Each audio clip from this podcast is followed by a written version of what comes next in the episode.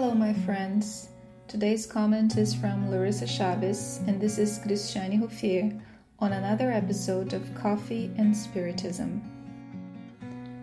In her book Messe de Amor Harvest of Love, the first one published by Spirit Joanna de Angelis through the hands of medium Divaldo Franco, the following message, entitled Tasks, can be found on chapter 29, and we quote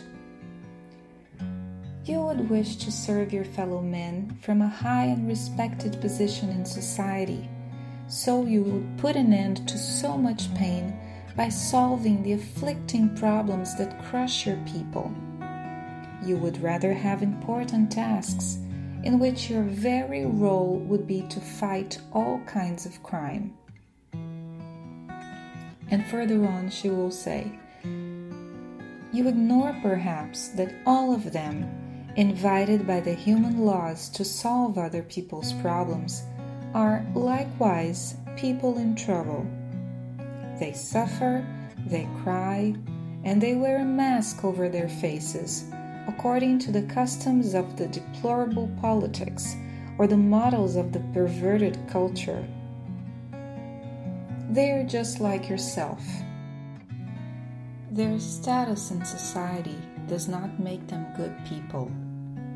The change in government does not promote a sudden change in morality the social problem is more complex than it looks. All tasks for the good of humankind are divine mysteries in which we should engage ourselves wholeheartedly with no dismay or complaints. Without the hands of the humble cook, the wise man's hands would not be able to promote human progress. Unquote. This message was published in the year of 1964, but it seems that it was written just last night because it sounds so up to date. In our culture, we are used to comparing ourselves. From a very early age, people start comparing us to brothers, cousins, classmates. And we get used to that habit of noticing who did better who is more important, who has the most distinguished tasks. And without even noticing, we take those same comparisons to our religious institutions, even spiritist centers. We look at people who have more high profile tasks, such as speakers and mediums, and we ourselves to them. We delude ourselves into thinking that certain kinds of work are more important than others and that one volunteer has more spiritual qualities than the other because he or she performs those tasks. Larissa remembers a very humble lady she knew at the Spiritist Center Caminho da Redenção in Salvador, Bahia. Her name was Dona Paulinha.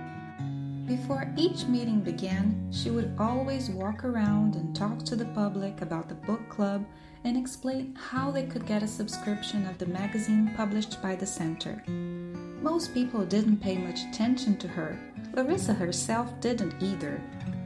Dona Paulinha lived in the slums of Pau da Lima, was assisted by the center, and wished to help somehow. That was the way she found in order to do something. She did that and she helped them around with minor chores for many, many years.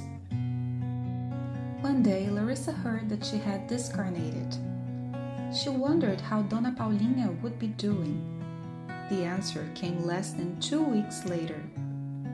One of the mediums, who was also a member of the board of the institution, was surprised by her lucid presence in one of the mediumistic meetings at the center a little while after her return to the spiritual realm.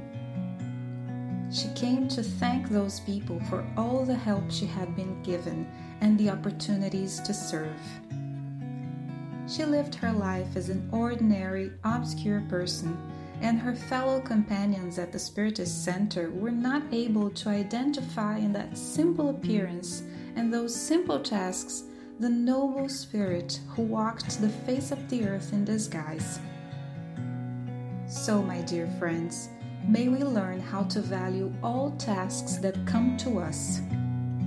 The work for the good is always divine service. Lots of love to you all, and until the next episode of Coffee and Spiritism.